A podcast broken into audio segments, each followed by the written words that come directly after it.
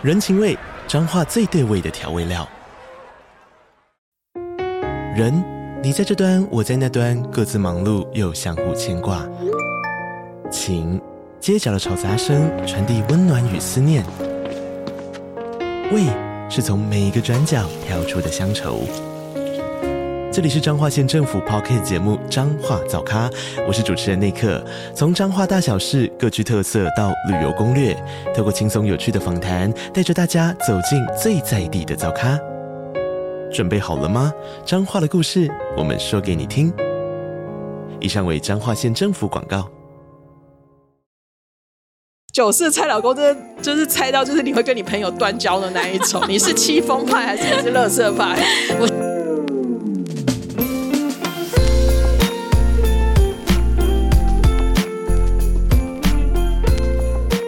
家好，我是蘑菇。嗨，大家好，我是王喵。这一集呢，是我们前一阵子呢有在我们的蘑菇食堂的 Instagram 上面，算是有发起了一个小小的问答，就是说好奇问大家想要我们聊什么样的经典韩剧？因为我们一直有收到我们的听众朋友有来就是私讯跟我们说，诶，他觉得我们的经典韩剧聊的还不错，就是真的有让他们去看到一些之前可能没有看过的剧。对，像浪漫的体质就是，嗯，我们看完大家的一个回复之后，我们就挑就是大家比较多人希望我们聊的，那剩下没有聊的呢，我们就可能再慢慢的安排起来。今天这一集要来聊的是，请回答系列，耶，绝对的经典，应该看过的人比没有看过的人多吧？我这样觉得啦。应该是说大家，因为请回答有三三个嘛，嗯、那可能大家是可能比方说看过一个两个，嗯、就是嗯，比方说一九八八或者是一。九九四可能或看，就是可能要三个都看的，可能就是真的要从一九九七的二零一二年的 时候开始看，就会整个系列都看下来。其实刚好去年底的时候呢，就是回答九七的的算是同学会，嗯，他们有在李诗燕的一个呃 YouTube 上面有重新聚会了一下，然后申元浩导演也有去，才发现说哇，九七也十年了，对啊，超过十年了，啊、然后二零一二年的，对，然后九四也要十年了。因为是二零一三年的紧接而来，对，我心想说，哎，这些都是我的青春，所以我没有想到说哇，这么快，一眨眼就十年了，对不对？你还记得你那时候看九七的时候的，嗯，为什么会看九七吗？我那时候其实一二年的一二年对我来人生来讲是还蛮重要的一年的，因为一二年初的时候二一第一季结束，然后我就跑去韩国旅行，回来就很认真在写游记啊，那时候超认真的写游记，然后写一写呢，就有人来跟我说，哎，你知道二一的主编剧就是李幼廷编剧，他们有一部新戏耶，很多戏。然后后来去看，嗯，是请回答一九九七耶。哦，我是以一种就是很好奇的心态，然后，嗯、然后因为又是殷志远，就开了一九九七来看。然后一看下去，哇，完全就是两天一夜的那个味道啊！对，我那时候我记啊，我跟你刚好我不太一样，因为那时候是我有一个朋友，然后告诉我说，哎，你知道，就是有一部韩剧还蛮有趣的，我想推荐给你。嗯、然后我说好啊，那他就说是请回答一九九七。然后我就去看，我看了以后就觉得哇，太爆笑了！因为 其实那时候我不知道是他们，嗯，然后后来就是因为太好看了，所以我就回去查，我才知道说啊，原来他是就是两天一夜的，就是像李幼丁编剧，然后还有申元浩导演所就是拍的韩剧，嗯，对。其实那时候对申元浩导演不熟，坦白说，嗯、那时候知道的李幼丁编剧更是跟罗映熙，嗯，对。P D 在一起，对，主要是他们两天一夜的这样一个过程，然后李明翰这样子，大家可能现在觉得说啊，你讲罗 P D 啦，讲申 P D 啦，讲李明翰啊，讲李幼廷，好像新闻很多。当年是什么都没有的，哦、当年还是我自己去找朋友，然后自己很努力的去翻了很多新闻出来，好吗？所以其实当年真的很少会知道，就是这些幕后编导们。你会想到十年后，我都不用翻了。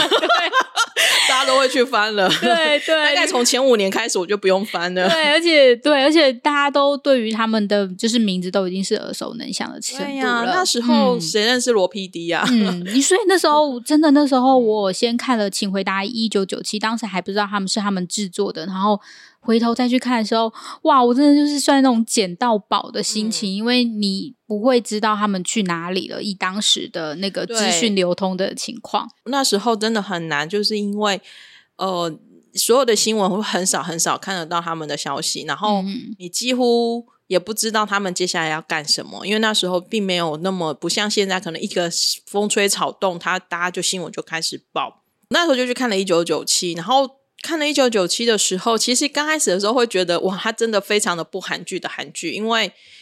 突然一集三十分钟，突然一集七十分钟。对，我那时候点的时候，他说：“哎。”完了，然后哎，就是 就是，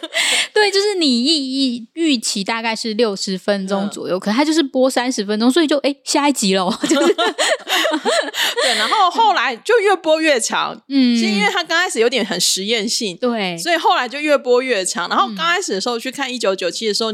说实在话，你也不认识徐仁，我那时候徐仁果虽然知道他是歌唱冠军出来的，然后郑恩地是 A Pink，可是那时候他们都只有在那。呃，或许在音乐圈有一点点名气，但是对我们这种比较少，嗯、那时候还没有接触到这么多韩乐的人来说，根本就是新。其实我们认识的应该是 Hoya 吧，是我也不认识，啊、我只认识殷志源。哦哦，殷志源是绝对认识啦，就是因为我们看两天一夜的关系。对，所以我只认识殷志源。嗯、他说：“哇，殷志源要挑战演技。”请回答一九九七，他讲的其实是第一代所谓现在的。一代偶像团的故事，嗯，H.O.T，然后水晶男孩，嗯，他讲的就是当年他们那时候算是九七年的时候，九六九七年，因为那个时候 H.O.T 水就是九零年代，算是九零年代嘛，嗯，他们已经出道，然后那时候就是两两大山头，嗯，是 H.O.T 派。还是你是水晶男孩派？对对，然后黄色跟白色，嗯，嗯就然后就会讲说你是谁的太太这样子，啊、就是会用太太来来形容你是属于哪一派的。嗯，然后九七讲的就是一个迷妹的故事，然后他讲的就是女主角陈诗苑呢，她其实就是从小就是一个迷妹，她为了追偶像，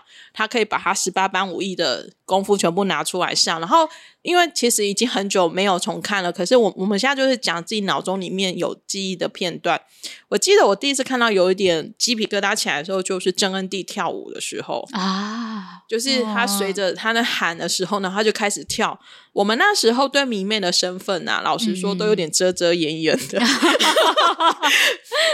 嗯，可以理解，可以理解，这也是一个迷妹的成长史吧？对，就不会像现在就很大方说，对我是迷妹。那当年就会觉得，而且那个时候迷妹应该说迷妹还有那个，就是他们有名字吗？当时就是会称他们是小黄妈，就是他们都会有对对对嘛，也是会有嘛，对。大家那时候还是会对迷妹会有一种这杯冲啥，就是你这样子迷恋一个东西会有结果吗？这样子对。但是你可以从陈思苑的各种行为就发现，那个就是我啊。嗯，虽然我跟他年纪还是有差啦，毕竟我还是年长了一些，可是比如说。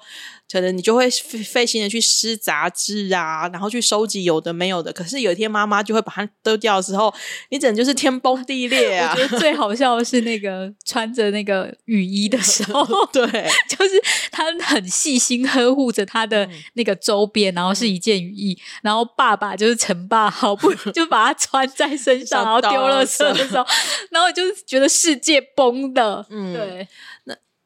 在那过程当中呢，我觉得就是他当然有很多很类似综艺梗的地方，比如说杨妹妹教那时候请回答的招牌，那时候其实是没有，然后你会觉得很好笑。这里面又穿插了那时候，因为他们算是高中的一群，就是同学青梅竹马，嗯、然后包含他跟徐仁国演的陈云呃云，我们要说回我们拉回到二零一二年，那时候没有时没有正版可以看，对，所以我们会有很多的。呃，叫做就是翻译的名字，因为就没有一个总归的名字。嗯、然后我看到现在就是那个维基百科的上面是写尹云仔，嗯，对。他跟尹云仔之间呢，就是陈星云跟云仔之间呢，有各种的，就是青梅竹马的一个一的一个火花。他们那时候还蛮创新的手法，就是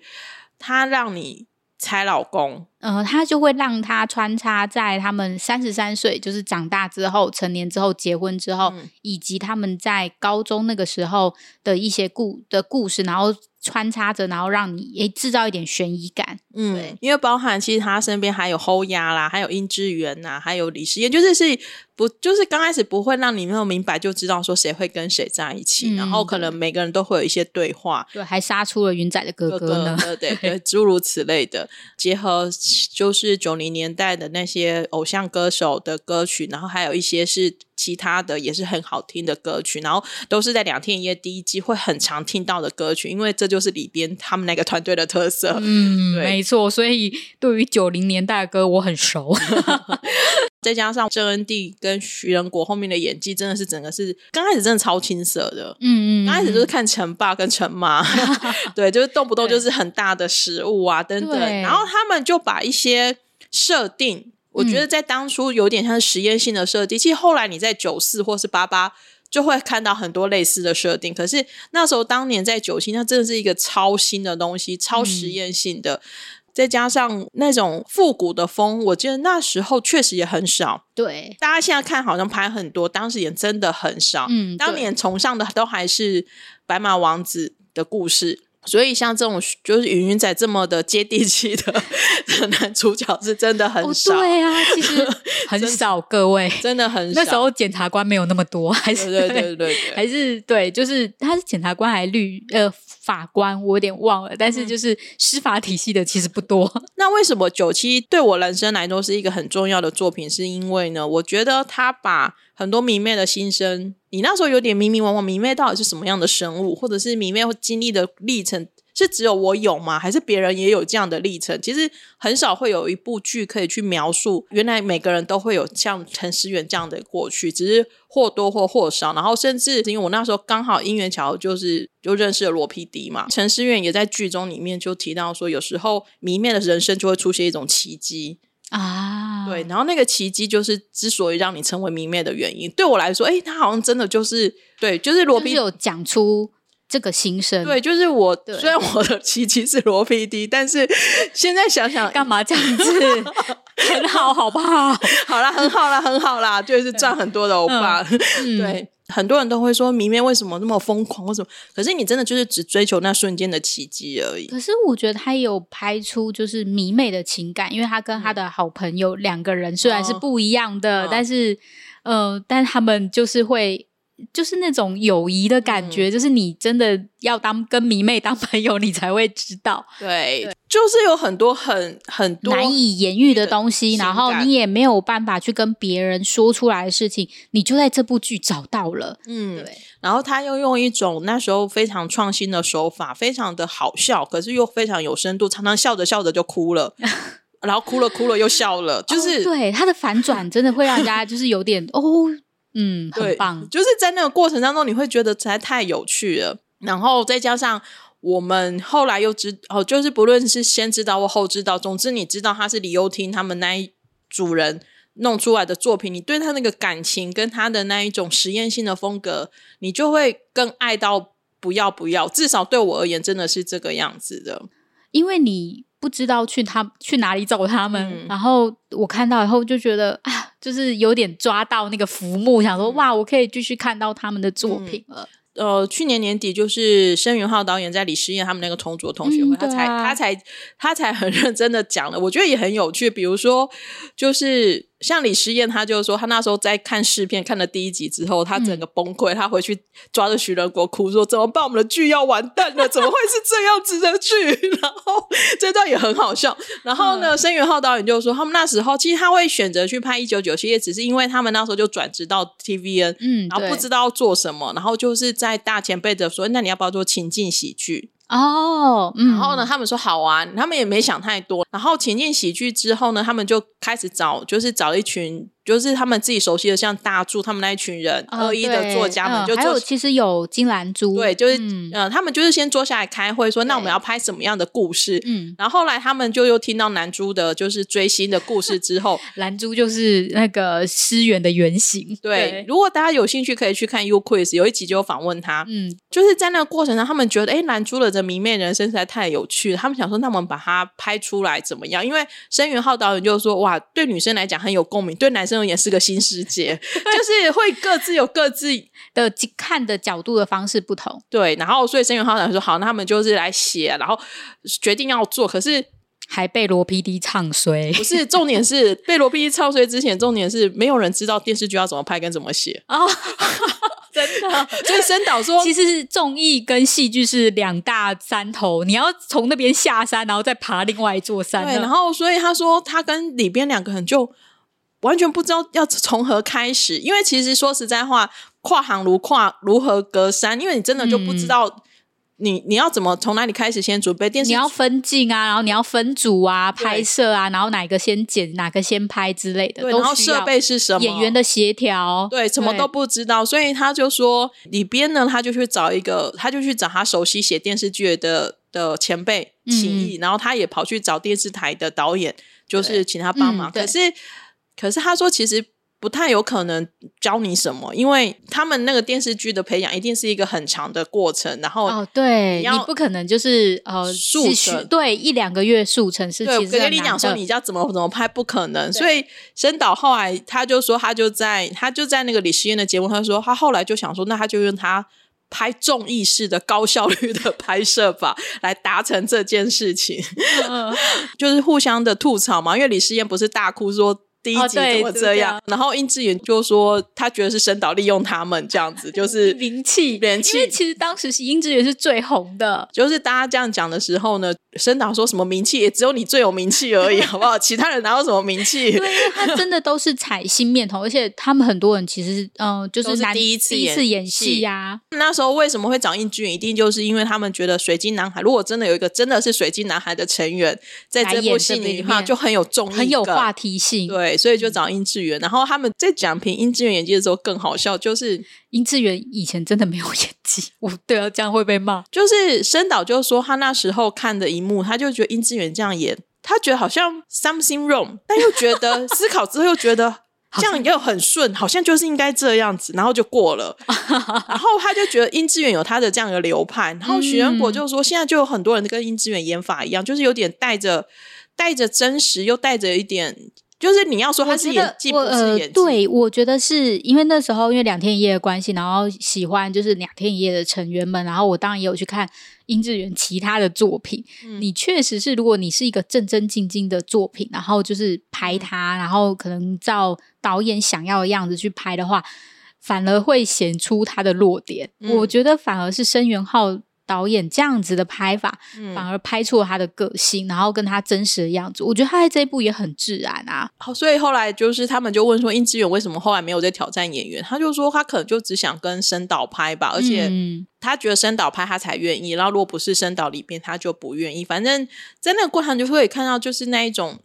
革命情感还蛮浓厚的。然后他们一群人就一直在问申导说，那有没有？下一就是请回答的下一步，或者是说九七有没有要再拍，就是他们这一群人的故事等等。申、啊、导、啊、其实我可以看得出他很苦恼，因为我觉得大家都觉得请回答是一个很好的 IP，就是一个很好的一个品牌。嗯，对。可是他说要拍请回答，那真的是人物力真的是非常的耗费呀、啊。没错，其实他们能够在很呃短的时间内又拍请回答一九九四，算是蛮厉害的。接下来其实就会讲到一九九四嘛，一九九四其实刚好也是去年底的时候，刘远锡、高雅拉他们也是又是一群人。对啊，看到那张照片，我也是 又是青春啊，郑宇，就是你知道吗？因为九七算是让大家看到这个团队有这个潜力，可是九七并不是一个真的很成熟的电视剧，因为坦白说，因为就是整个编排还有什么。因为我觉得那个时候应该要叫做创新吗？嗯，就是你可以看到它创新的东西，但你要知道创新的东西是一个嗯呃会有一点缺点的，你不会看得到它是一个很成熟、很完整的东西。但是那个创新的东西，你要不要接受？我觉得那要看个人的品味跟接受度。它不是一个成熟的作品，对。嗯，然后一直到九四才算是一个有正式编排的一个嗯的一个对部分。嗯，九四的话其实就是。高雅拉，有人叫高雅拉，有人叫高雅罗啦。那因为他的韩文其实是拉，嗯，所以其实我还蛮习惯叫他高雅拉的。那没关系，就是大家知道我们在讲同一个人。其实那时候九四的时候，在定演员的时候呢，呃，当然有很多会是对我来说是像是偏新人员，或者是没有那么知名的演员。但光是女主角高雅拉，其实首先我们就会觉觉得很很吓到，因为。大家对高雅拉的定义就是没有演技。老实说，老实说，大家可能现在会有点震惊，还是认同呢？真的，但是她当时是真的是这样，因为她就是很漂亮，但是真的在演技上面就是弱了一点。嗯，嗯然后呢，郑宇那时候导师根本不认识他。他 刘演锡我好像也还没有很熟，那时候他还在演，就是他之前都是演。坏人对，然后里面还有像是三千谱，对。然后我觉得他在这一部就红起来了，大家以后都知道他是谁。对，对然后另外还有一个是那个 B One A Four B One A Four 的 Barrow，、嗯、对，金东俊，然后还有孙浩君，我好像也是这一部才认识孙浩君。对，其实我都是借由 就是申导的戏去认识新演员。当时，嗯，对。可是那时候那时候还没有想到这是申导的传统，因为毕竟他是他第一。呃，九七之后的的一部正的一个电视剧，而且是一个比较正式，嗯、大家可能就想说，可能没有办法投这么多，或者是不知道他的选角风格是不是就是这样子。哦、就当时你就只是先针对九四的演员来看，然后当然以后我们很熟悉的陈爸、陈妈这样子，嗯、就是。而且我觉得，首先成为传统就是陈爸跟陈妈，之后的孩子都要姓陈。对。对九四那时候呢，他讲的其实是一个合宿的故事。嗯，然后我我是会觉得那个时候才知道说，嗯、哦，原来在那个年代，就是因为他们年代是设定在九四年，嗯、原来那个年代的那个就是嗯、呃，大学的住宿风格是这样子。嗯、后来也在跟罗 PD 聊的时候才发现，哎，九四有部分其实就是他们聊天聊出来的，因为三千谱就是罗 PD 的故事。哎、啊，我以为他是戚风，哎，不是、啊，就是都有太帅了吗？没有，都有，就是有，都有，就是三千谱。啊、呃，三千浦不是坐捷运、坐地铁的时候，啊、坐地铁然后在那边迷路的吗？那个是罗 PD 的故事，哦、所以其实他说，其实他们取材就是都是先周边的人，一定是周边的写起来才就是深刻啊。对，就是跟周边人之间取材，嗯、然后就是有这种合作的故事，从乡下地方到到首尔来念大学，然后产生的各种故事。嗯九四又把九七的一种拆老公的传统发扬，开始发扬光大，然后开始埋了很多梗，嗯，然后把每个人的故事就是混，就是混搭，然后去一条一条的去说明。记得在当时，其实很少有人在讲，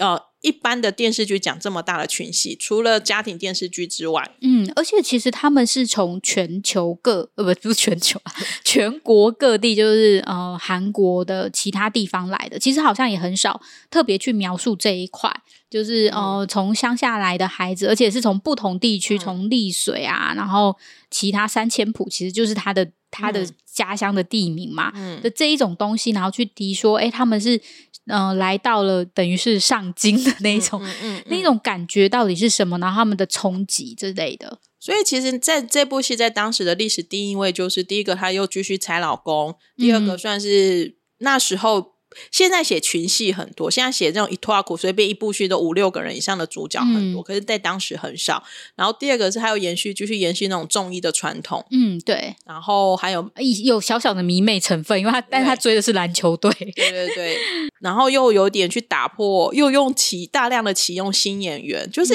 很多东西还是在当年的一三年的年代，还是非常的新的一个元素。那九四那时候呢，其实他又开始大量引用。就是当年年代发生的一些惨案，嗯，比如说那个百货公司倒塌事件等等，对。然后到最后就是还有那个那时候的那一种红魔鬼吗？啊，对，就是嗯，嗯，有有，所以有点像是融合了各种当年的一些这个时空，就是真的你会呃，我相信韩国人在看的时候一定觉得很怀旧，然后会想起来，嗯、因为连听广播有没有？对对啊，这些就是你现在不会去做的事情，嗯。因为里面其实有好几个男女韩男女演员嘛，所以有些有配成 CP 嘛，然后有包含像是猜老公，我觉得九四猜老公真的就是猜到就是你会跟你朋友断交的那一种，你是戚风派还是你是乐色派？我是戚风派，我是乐色派，对，就是也会也会让你跟朋友站到朋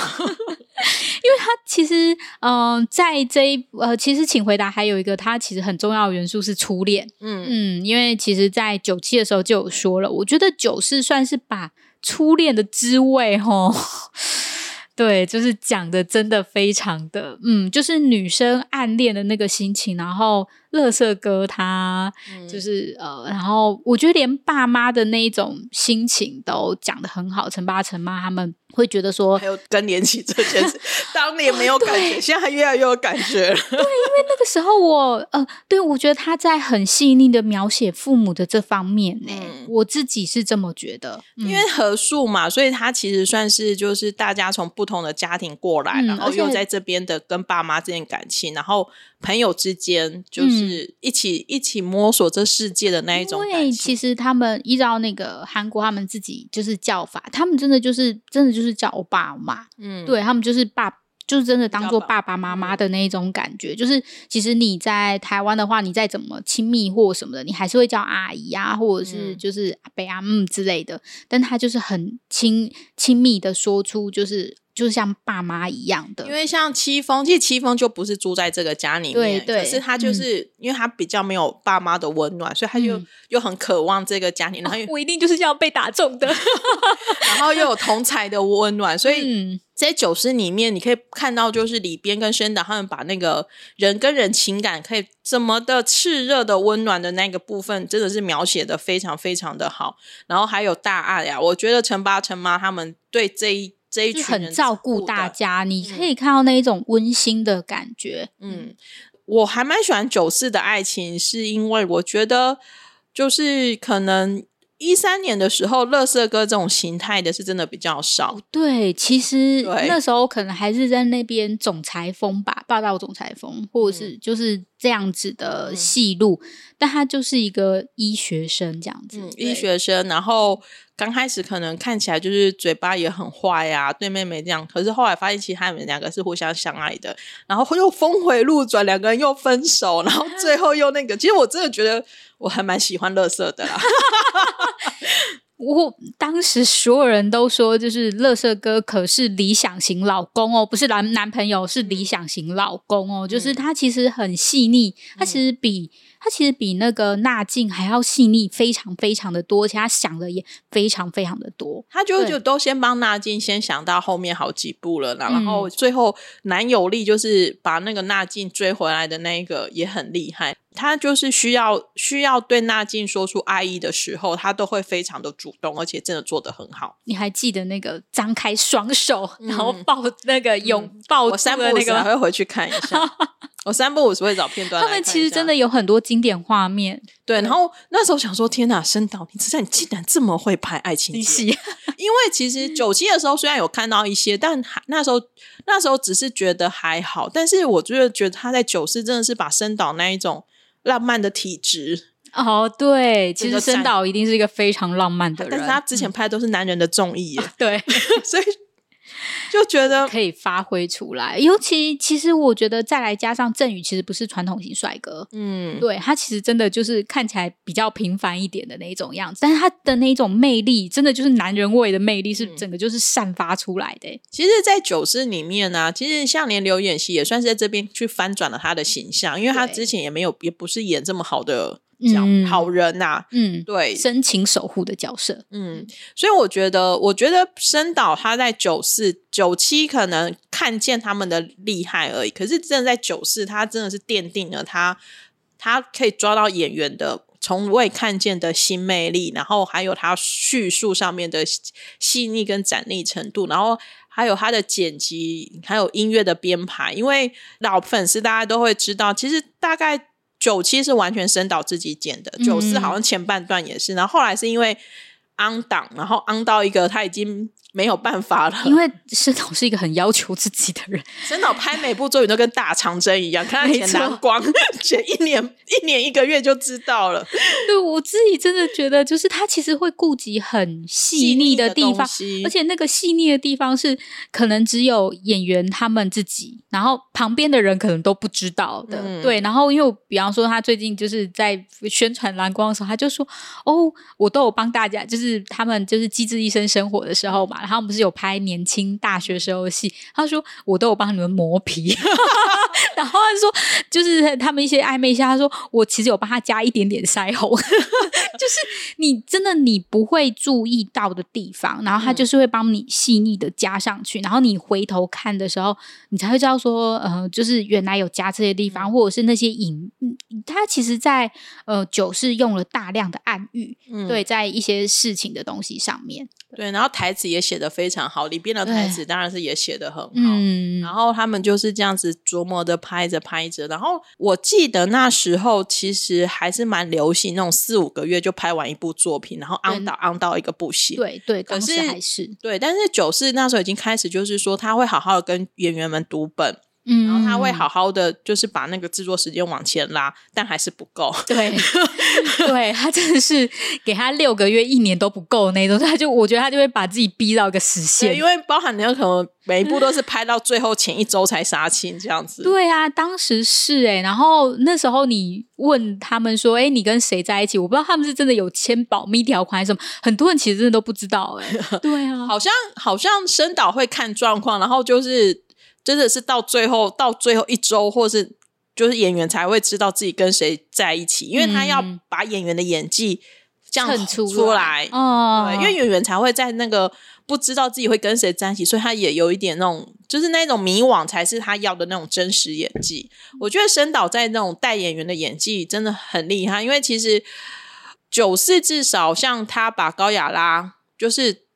我觉得这是高雅拉的代表作啦，因为确实那时候我也会觉得高雅拉对我来讲是没有演技，可是他真的在这部演的很好。对对，然后而且他也为了这部剧吃胖了八公斤的样子，我记得当时好像有新闻，就是他也很认真的想要就是征服，就是征服这个角色。对，嗯、然后大家提起申导，就还都还是那一种就是。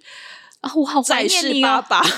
就是因为想想看，这高雅拉确实也有在《机智医生生活》里面就是客串嘛，嗯、就是大家都都很喜欢，就是申导、嗯。对，然后其实这边有奠定有传统，就是比如说九七演员也有到九四来客串，对对对。然后八八的时候，九四演员也有去八八客串，我们都都会很期待。对，就是都会有这种的。嗯、然后九四也是罗 PD 演员代表作，没错，映锡。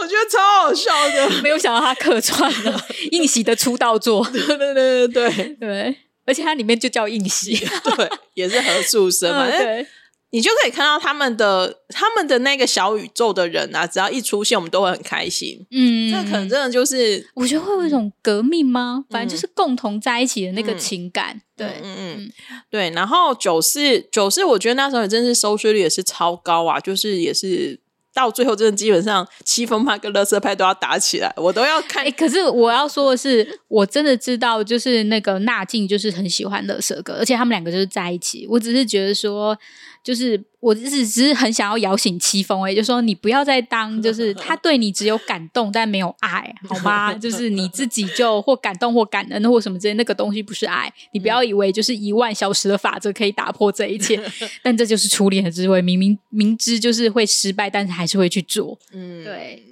因为其实那时候真的都没有正版可以看啊，所以其实、嗯、其实对我来说，那时候真的是每天回到隔天回到家最开心就是开始。到各大的论坛看，哎，今天到底哪里可以可以可以下载？对对对，但 现在好像有些都买回来了，就是你在其他 OTT 平台可以看。对对对，当年当年真的没有，对，但他现在就比较有福。我讲的是当年，对，我知道，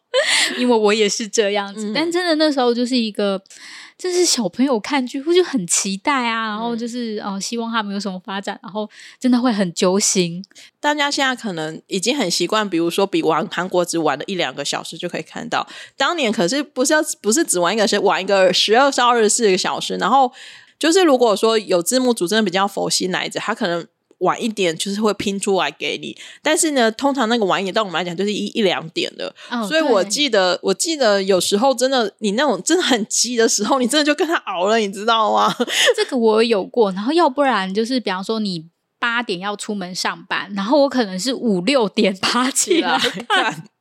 对对对，然后还有那个时候就学会了跟生 life 啊，嗯、就是。不跟直播啊，对，就会看直播。韩、嗯、语听力也是这样子练下来的，嗯、要么就是这样看直播，要么就是爬起来看这样子，对对对，所以还蛮好玩的。嗯、对，那九四之后呢，其实算是连着两部都还蛮成功之后呢，一九八八我觉得算是就会受到非常非常大的关注，因为大家就会想说，深岛又 pink 了谁？然后他就是下一代的人气演员呐、啊。嗯，因为其实真的大家都大红啦，所以就是。呃，我记得从选角开始的时候，大家虽然都知道他不是我们认识的人，嗯、但是大家都已经就是睁大眼睛在看了。嗯，那八八的部分的话，一样是女主角，也是又让我们先叠了一下。对，是惠利。对对对，因为那时候我们根本我真的不知道她的演技如何、欸。哎，那时候她是很红的广告代言人，有蛮多的广告代言人，哦、但是也是就是。虽然不认识惠利啦，但是因为也知道他是偶像演员嘛，嗯、所以那时候大家也会稍微有一点带着一点怀疑吧。嗯嗯嗯嗯，我觉得一定会，就是带着演技经验不丰富啊。对，然后、嗯、接下来又是那个就是什么朴宝剑、夏米啦姆哉、金马不可能姆哉啦。哈、嗯，柳俊烈是谁？姆哉、哦。对，而且那时候看柳俊烈就会说：“ 哦，这个就是。”深岛会 pink 的人、啊、很坏，对对，嗯、里面还会有就是像是李东辉嘛，现在很很红的，啊、但是当然当年是谁不知道？哦、还有高根朴，嗯，还有柳慧英啊，崔胜元，就是这些人，其实真的，我相信很多人跟我一样，可能你。第一次看他演戏，我觉得那个时候，因为呃，应该说九四九七的时候都只有陈爸陈妈嘛，那他这里会有很多，就是有其他家庭，哦、连美兰的卢美兰那时候我们也才才认识的，啊，嗯、对啊，我自己会觉得连就是然后呃。崔哲的爸爸，这些都其实都是你知那个你那个时候才知道的，嗯，对，就是连成人演员你都会那时候他就是你他们其实都已经算是深刻深耕很久，嗯、但是因此而被看见这样子。九七讲是一家子的故事，九四是讲一家子，但是有很多就是来自各地的人的故事。那我觉得八八呢，就是升级进化版，直接来给你讲五家人的故事。对，就是大家住一起，双门洞五家人的故事。对啊，双门洞现在就是你怎么会忘记这个洞呢？就是其他就是其他韩剧里面什么什么洞你都会，就是其实洞算是他们的邻里嘛，嗯、你都就是什么什么里你都不会记得，嗯、但是双门洞你永远会记得。也就知道那个群戏的人数真的越来越庞大，嗯，庞大到一个就是。很厉害的是，我记得我好像看第一集、第二集，就把这五家人的各个性格啊，然后谁谁谁，其实很快就一目了然，就已经全部记起来了。嗯，对，这个功力真的还蛮强的。我自己觉得，而且就是他们其他家庭的那个，就是等于是爸妈演员们印象，让你印象也很深刻。然后尤其是那个金城君。他已经从三千步就立刻当爸爸了哦。其实对忘了讲，其实金城君他就是在这边当爸爸，他两个儿子，他的大儿子也超好笑。对啊，安仔红啊，其实真的超好笑。就是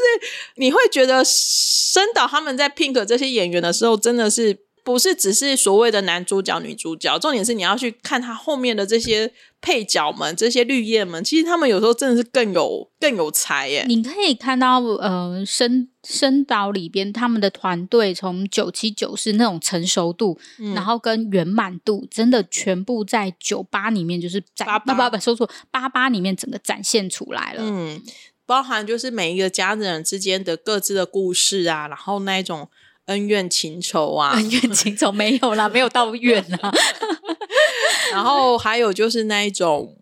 那个年代，因为八八就有奥运的故事了，嗯，九四是算是从奥运展开，对，九四是世界杯嘛，嗯、然后八八就有奥运的故事了。基本上我们虽然都不是韩国人，但我真的觉得我都快要被这些韩国的近代史背得倒背如流。而且你可以知道说，其实，在一九八八算是很穷困的年代。然后大家连你知道那个蛋糕啊，就是每个小孩的每个小孩生日的时候都会有自己的一个蛋糕。可是有些是因为那时候很穷困，有个有个蛋糕庆祝已经是很了不起的，所以是要共用的。嗯，就是哎，就是你们这几个小孩，就是小孩年纪，就是如果日子相近，你就会跟姐姐一起共用那个蛋糕。我觉得那种感觉，然后呃，就是你在现代其实已经看不到，然后可是你就是看到的时候，你会觉得说啊。嗯，原来那个年代的生活环境是这样子，然后为什么就是他们邻里之间的。感情会那么紧密，也是做一道小菜，就是大家分着吃。嗯、对，爸爸里面那种人情味就更加浓厚。呃，我身边也蛮多朋友，就是他们可能之前也没有看过九七，也没有看过九四，然后后来是看了八八，然后就整个很喜欢，嗯、然后甚至很多就成为朴宝剑迷这样。对，我觉得八八算是蛮多人入坑的款。嗯，因为八八那个时候。二零一五年，二零一五年嘛，嗯，就比较多人，越来越来越多人看韩剧了。嗯，嗯，早期可能就真的是很早期的人，韩剧迷在看而已。那爸爸的故事那时候其实他也是有猜老公，可是爸爸的老公我觉得比较没有那么难猜。可是没有啊，我记得爸爸超多人站在狗。正八拍哦，对，然后就是对啊，柳俊烈那时候，可能我，我那时候就一直想说，嗯，应该就是朴宝剑吧？没有，那时候超多人，而且我记得，好，我们要开始怀，就是讲古，超多人，超多人喜欢柳俊烈，然后再加上其实他们的那个就是年轻组跟成人组是分开拍摄的，嗯，然后因为成人组的老公老婆的那个个性，让大家觉得说那么外放的个性，应该因为当时对。对，因为崔哲那时候是比较害羞内向，可是他成人之后是比较就是外放的感觉，就是放开来，然后所以大家会觉得那个个性是比较喜欢像郑焕的个性，嗯、所以当时很多人其实都是站在金正焕派的。然后结果没想到压错了，好吧，我从头到尾都压对，所以我一直觉得胜者的滋味。我自己也是有压对，就是这一次我是有压对，嗯、但是我旁边有那种就是在地上痛苦打滚的人，没关系，没关系，现实生活中是正八赢，对，没 错，他们两个还是甜蜜蜜的。对，我觉得就是啊，我记得那时候好像 TVN 是十周年展还是什么之类，嗯、然后那个还说。我是支持你们的，就是有歌手，对对，嗯，爸爸那时候其实包含就是因为他讲的故事又更早期一点啊，然后甚至有讲到围棋的部分，哦、对，对然后我真的觉得每次在看的过程中，我想说，天啊，这个编导团队要花多少时间做多少功课啊？嗯，而且还他们好像是。真的就是找了一个很像的饭店，然后因为他那时候去中国，嗯，好像去就是下午就是对战什么之类，嗯嗯、然后这些细节都有拍出来，超强。对，而且那个搂肩那一幕，哇！所以其实申导才会说，其实请回答对他而言是一个要拍会很很辛苦的一个，因为包含他说。他每次在拍《请回答》，他都要一直注意说这个床、这个设备，或是这个包含冷气机，包含什么，是不是在这个年代应该出现的东西？所以他说，他连他报拍机智的系列的时候，他都有这个创伤症候群。他明明就是就是在拍机智，可是他会看到冷气机，他突然一秒钟想一下，这冷气机这个几年代嘛？对，就觉得也是很可机型都要记好嘞。对呀、啊，当初都没有那个就是空调或者是什么对对对，我觉得也是变频之类的，没有这样子长相的，所以就是。也觉得很辛苦，嗯，那不过今年三部的成功，其实其实差不多就更定定了，就是申导跟里边在电视圈里面一个一个举足轻重的位置，因为他们两个也因为这这三部戏也分别有拿下一些奖啊。只是是说那时候大家就想说，哎，请回答系列之后会不会继续拍？那目前看起来是没有，不过也从请回答系列衍生出了机智医生生活，因为他们这三部都有医生，嗯、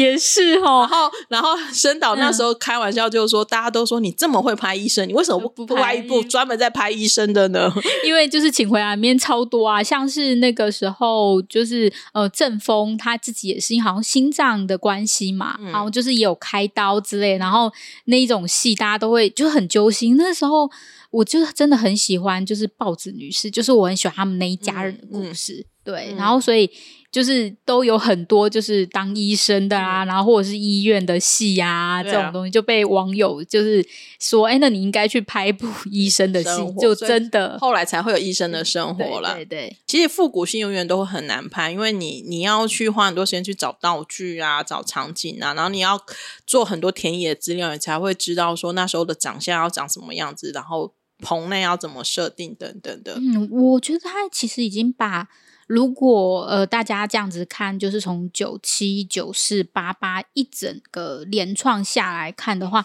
你会知道他其实已经把整个韩国近代史，嗯，该拍的其实都已经拍完了，嗯、就是他其实已经。能再加什么？我相信，如果真的要找，其实还是找到。可是，我觉得他已经讲述的很完整了，从初恋开始，然后呃，整个对于父母的情感、嗯、这些东西，你真的在这《请回答》系列的三部曲里面都可以看到非常浓烈然后紧密的情感。而且，我也知道，就我所知，其实里边他在写。后面两部剧本其实写到最后是非常的辛苦的，嗯，所以甚至是可以用痛苦两个字来形容，嗯，对，就就我所知，所以我会觉得说，对我来说，我觉得呃，编导要是否要拍《请回答》，他们有他们的决定啊。那创作一个作品本身本来就是很很辛苦的事情，而且我觉得，如果你真的，大家一定会众所瞩目嘛。那如果你拍的好或不好，我觉得，呃，你拍的好，大家会。就会觉得这是应当的，但是如果你要，你如果万一真的比之前的作品被大家批评说没有啊，就是已经拍的不好，嗯、或者是就是你，我觉得那种就是失落感会更大，嗯、然后好像真的反而就是对于大家就会一定会很独，我觉得大家会很就会说啊，你就是招牌不在啊之类的。我觉得真的不就是自己一个粉丝的心态来讲，我会觉得说好像对他们那个挑战真的非常非常的大。你会宁愿好像就是如果没有办法突破的话，好像就收在这里会比较好，免得又会被人家说才江郎才尽啊。等等之类的，就会觉得、嗯。而且我觉得《机智医生生活》拍的很好啊，我自己应该大家可以投票说，你到底想要复刻，就是在拍 《请回答》系列，还是《机智医生生活三》呢？基本上呢，对这一群人，不论是罗 PD、申 PD 里边都好，就是他们拍什么我都看。对啊，因为他们有其他 idea，然后要再创造另外一个新的，我们也看。对，就是我没有觉得他一定要追寻原有的品牌一直发展下去，因为其实一定是都会有极限呐，而且人都会想要做新的东西。嗯嗯，那请回答呢？我们就比较是跟大家分析一下，就是为什么他们这么的红，然后还有我们自己。虽然是我的韩剧的十年史，也在这这几部戏里面呢。说实在话，也是跟着这一群人这样子走过来的。嗯、那也是很期待他们之后的作品。但是我觉得对我来说，我们就是放轻松的等待。哦，对。然后大家也知道嘛，就是申导啊，最近很。厉害，就是很推销蓝光。可是我不是要讲蓝光，申导、oh. 跟罗 TD 现在跑到里边的工作室呃、oh. 公公司去了，他们对然后叫做 Egg is coming，、嗯、我觉得也很可爱。对，然后反正呢，我觉得不论怎么样呢，我觉得他们一定会持续去做内容的输出跟创作啦。这我觉得这是对他们也好像已经不是为了赚钱的，就是他们的一份使命感吧。嗯。继续等，继续支持，然后也希望就是，如果还没有看过这三部剧的话呢，你都可以去找来看。其实各大平台好像都还有，就到处翻一翻。我记得好像他们真的是太经典了，对，对就是不得不放。嗯，剧库好像都还是会进。那如果你想，你还没看过，你可以重新，呃，你可以去看。然后如果你已经看过，你其实有空也可以翻出来复习。像我自己三不五时才真的会去翻一下乐色科的出来看一下。对，理想型，理想型。对对对对。那我们今天就先聊到这里了，那下一次有机会我们再来跟大家聊聊其他的经典韩剧。谢谢大家，拜拜。拜拜。